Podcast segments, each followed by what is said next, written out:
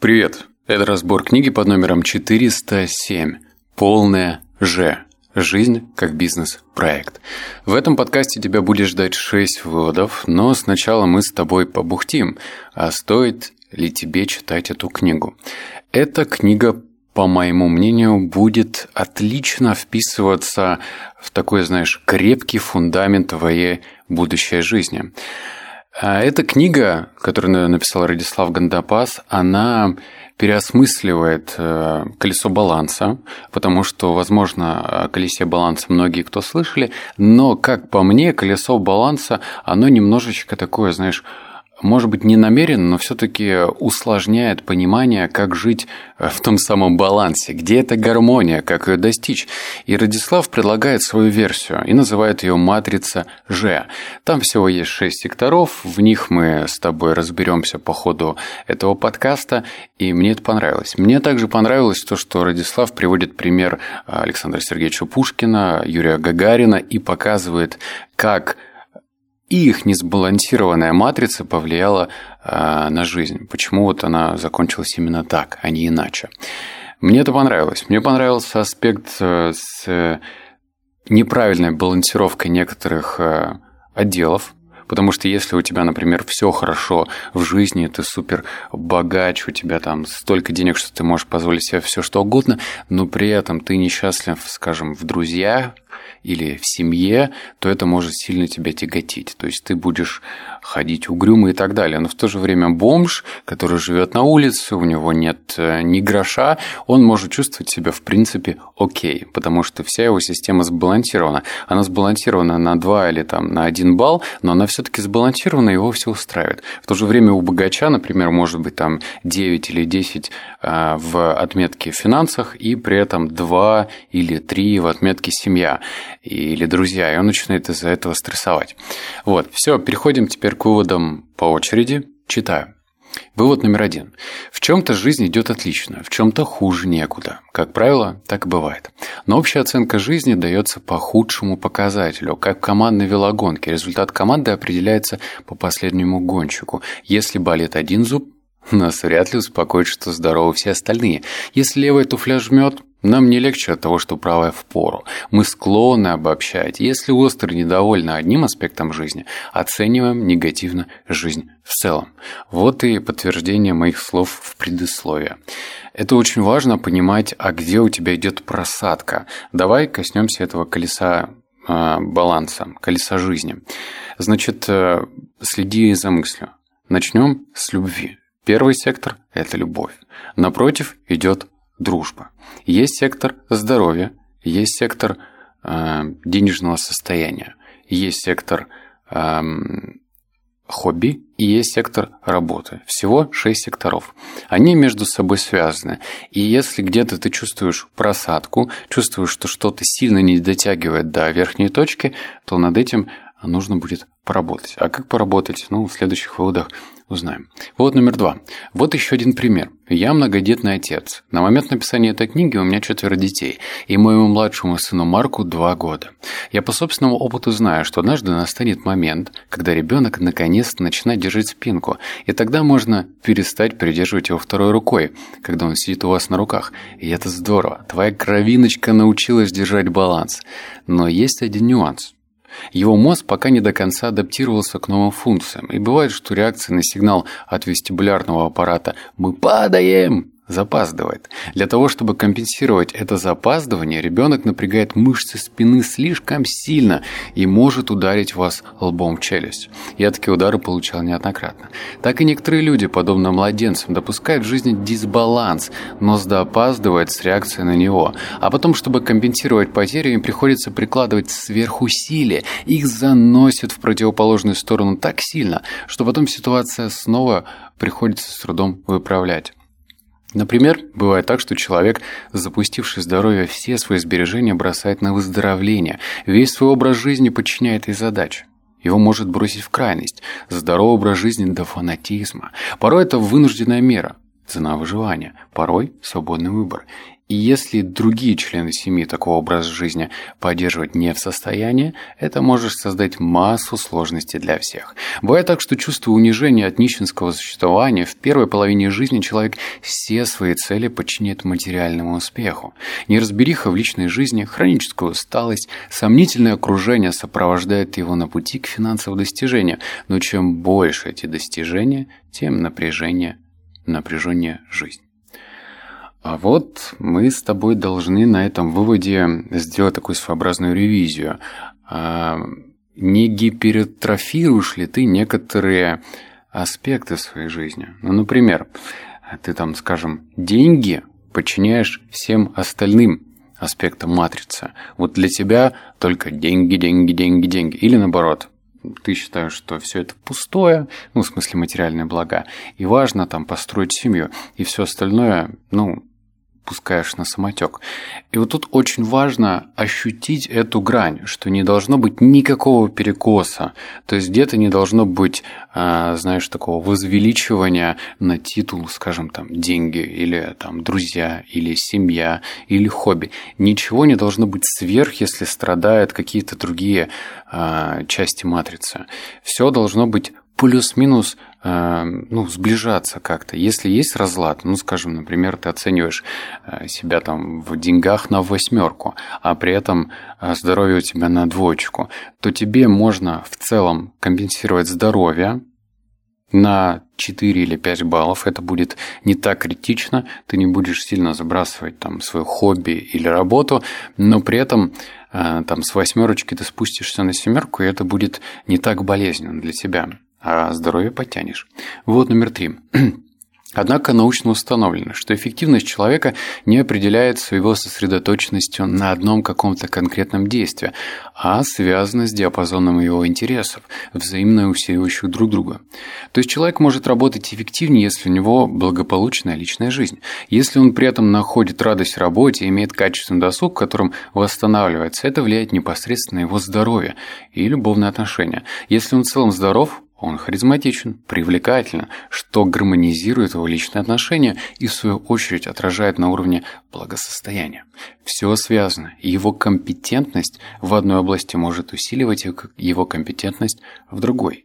Не пренебрегайте этими данными, работайте и отдыхайте, работайте и дружите, учитесь и развлекайтесь, читайте и пишите, уделяйте достаточно времени и энергии разным важным и интересным для вас областям жизни. А на этом выводе я добавлю, наверное, свою личную историю. Она будет наглядная, и, возможно, кто-то себя в ней найдет.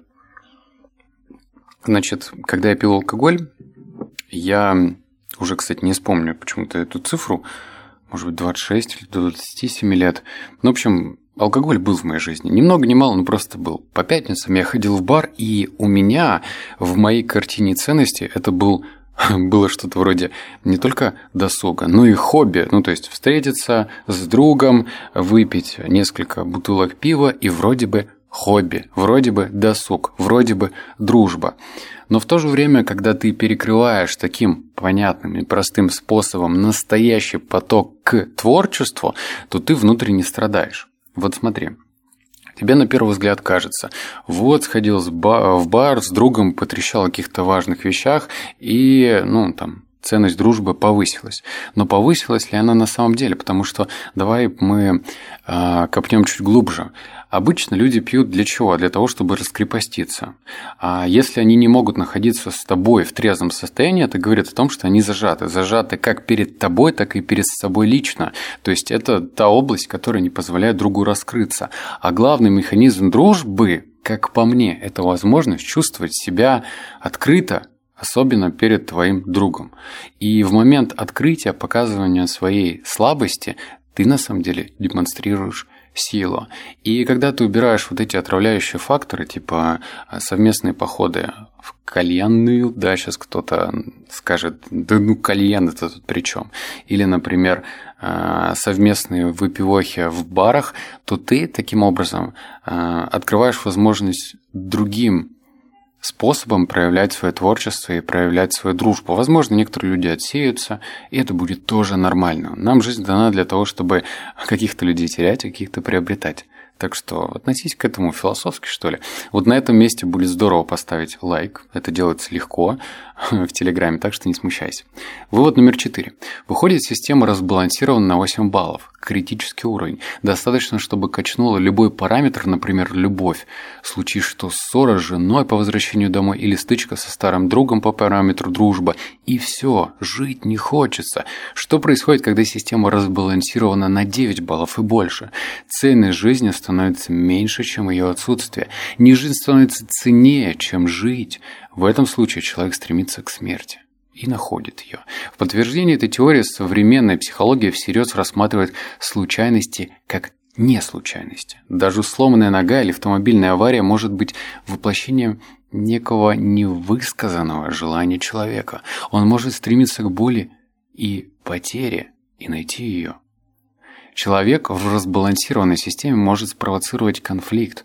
Он может случайно, в кавычках, посмотреть не в ту сторону и попасть под машину. Он может пилотировать самолет, который пилотировал десятки или сотни часов до этого, допустить ошибку, совершенно непростительную для опыта пилота, и попасть в катастрофу. Прекрасная погода, знакомый ему технически исправный самолет. Как он мог врезаться в землю? Как это могло произойти? Просто неосознанное желание расстаться с жизнью может привести к такой ошибке. Вот этот вывод на подумать. Ну, точнее, можно в нем и посомневаться, и найти что-то действительно ну, твердое в, этом, в этой трактовке.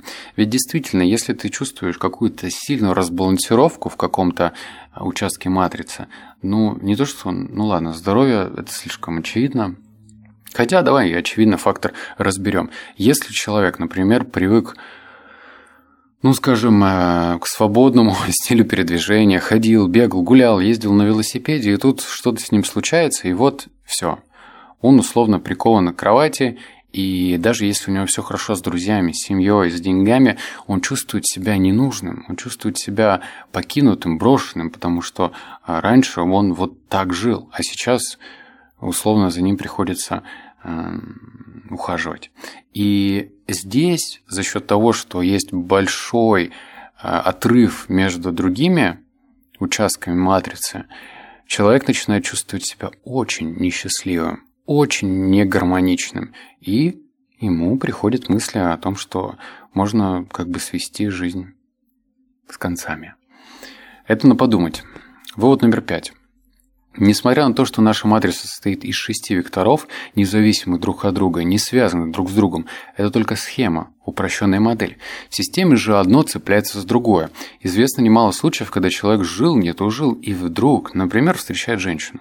И благодаря этой встрече у них не только сердечная связь образовалась, но и совместное хобби.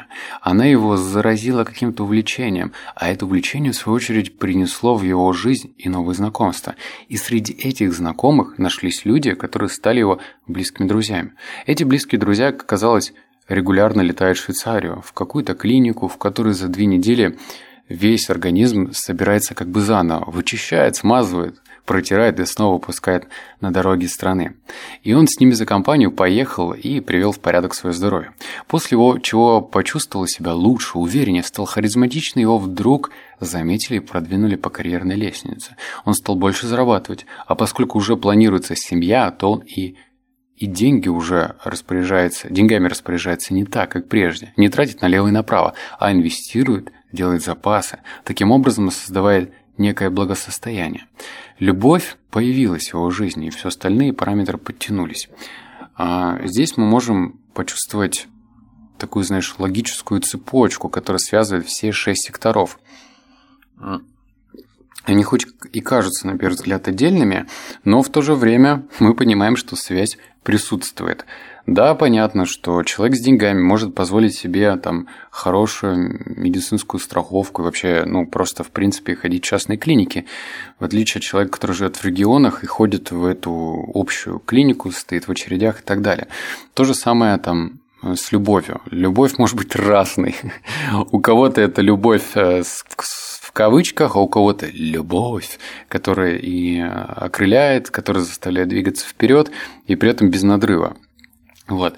Все эти связи, их можно прям э, простроить вот эти вот такие, знаешь, невидимые цепочки и рассматривать это следующим образом. У меня, знаешь, тоже вспоминается такой момент в жизни. Вот я бы услышав этот комментарий раньше, к нему прислушался. Жаль, мне не сказали. В общем, я же предпринимательский опыт получил, ну, начал получать с 18 лет. Ну, такой вот более-менее серьезный. А, то есть я не из тех, кто в 12 лет я там продавал вкладыши от э, жвачек. Нет, это все такое ерунда по большей степени. А вот в 18 лет я начал что-то делать. И э, главным, главной такой рекомендацией, мне кажется, было бы полезно не только читать, а я читал уже тогда в запой, но если бы кто-то спустил мне следующую рекомендацию. Я тогда активно занимался спортом, ходил в спортзал, и если бы мне сказали, слушай, парень, вот доплати ты еще 5000 рублей. Вот эти 5000 ты, э, скажем, меньше под потусишь, но при этом будешь ходить в лучший спортзал. И вот такая формулировка, такая вот директива, она могла меня перевести к другой жизни. Давай промоделируем. А, вот обычно в спортзал ходят, ну, понятное дело, что люди, которые стремятся к, к здоровью, да, или там красивой форме. Ну, у всех там разные цели, там сбросить вес, например. Но все-таки человек, который ходит в более дорогой спортзал, очевидно, он считает, что он может позволить там, условно, это другой класс, да, который зарабатывает больше денег. Если ты находишься в другом классе, у тебя новое окружение, то, возможно, у тебя там появится какой-то новый круг. Правильно? То есть я вот, чтобы не соврать, там 18 лет платил, наверное, за спортзал там 1200, наверное, в месяц абонемент стоил. А если бы я платил 6200, там был бы уже другой круг людей. А если бы я платил еще больше, там оказался бы еще третий круг людей. И когда бы как бы закрытые в коробочке этого спортивного зала, то, возможно, что-то бы и произошло. Я сейчас могу только гипотетически рассуждать, но здравое зерно в этом есть.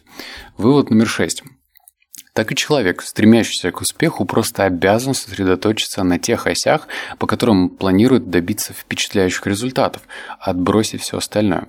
Например, на разми... Почему-то написано «на» не размениваясь на любовь и дружбу, не считаясь со здоровьем и не оставляя времени на хобби, работать, что есть мочи, для обретения благосостояния. И тут ее ждет западня. Человеку свойственно повторять то действие, которое у него получается. И вот уже достигнув тот уровень благосостояния, к которому он стремится, и вот уже этот уровень давно остается позади и взята новая вершина. Вот уже он один из богатейших людей своего окружения. Здоровье сдает, друзей как не было, так и нет. О досуге и хобби и речи нет, а он все наращивает и наращивает обороты. Однако бесконечно тянуть лишь один из векторов невозможно. Система не выдерживает такого напряжения. Это натяжение происходит с неизбежным ослаблением других осей. И когда такое ослабление достигает критической фазы, доминанта смещается. Например, из-за постоянных стрессов, отсутствия должного отдыха и невнимания к явным симптомам развивается серьезные заболевания. Когда становится очевидно, насколько оно серьезное, как оно повлияет на дальнейшую жизнь, ось здоровья становится доминантной. И тогда приходится укреплять его за счет ослабления других. Первым делом Больной восклицает. «Доктор, возьмите любые деньги, только помогите мне вернуть здоровье. Ведь есть же где-то наверняка удивительное лекарство, может и не совсем опробованное. Ведь есть же где-то доктор-кудесник, может и не совсем дипломированный. Ой, дипломированный. Есть же где-то чудесственное снадобье, хоть и не совсем сертифицированное. Готов заплатить сколько угодно, готов отдать все, только верните здоровье, только продлите жизнь. Но, как вы хорошо знаете, можно ценой здоровья зарабатывать деньги, но трудно за эти деньги вернуть утраченное здоровье. А вот здесь, в этом выводе, показана обратная сторона. То есть, если в предыдущем выводе я объяснил положительную логическую связь между секторами, то здесь показано и отрицательное, что если мы чем-то усугубляем тем же самым заработком денег и в то же время спускаем на самотек здоровья, то приходится потом делать попытки купить это самое здоровье. Но не все покупается. Хоть и медицина не стоит на месте, но, к сожалению, сейчас э, ну, доктора не все сильные. И лучше уж сейчас, в той фазе, где ты находишься, в том возрасте, где ты сейчас, просто проанализировать жизнь, проект Ж, понять, какой из секторов у тебя страдает, сделать пометочки, и будет тебе хорошо. Знаешь, в, в каждом подкасте желательно подводить какие-то выводы. Вот если тебе э, ну, какой-то вывод запал, обычно лучше его зафиксировать. Вот в комментариях это будет прям супер здорово зафиксировать. Может даже там написать, не знаю, страдает дружба. И вдруг, бац, в комментариях ты найдешь какого-нибудь человека, который в дальнейшем станет твоим другом, партнером, э, там, бизнес-партнером и так далее. То есть не стесняйся писать в комментариях. Так ты зафиксируешь и заявишь Вселенной, что я готов из теории переходить в практику. Кстати говоря, еще помимо этого подкаста мы с Радиславом Гандапасом уже, наверное, месяца три назад записали подкаст. Кто-то его увидел, кто-то нет. Рекомендую посмотреть, ссылочку я оставлю. А, подкаст получился любопытным. Э, есть и хорошее, есть и не очень. Но вот буду рад, если ты его посмотришь и дашь обратную связь. В любом случае мы постарались и получилось, как получилось. Книга полная же хороша, рекомендую. Радислав Гандапас, ну, не просто так считается самым, точнее, я путаюсь с формулировкой, титулованным номер один по ораторскому мастерству. Вот. Поэтому к его словам можно прислушиваться, он знает толк, ну и книга написана очень хорошо. Все, всем рекомендую. Обнял, поцеловал, заплакал. Услышимся в следующем подкасте. Пока.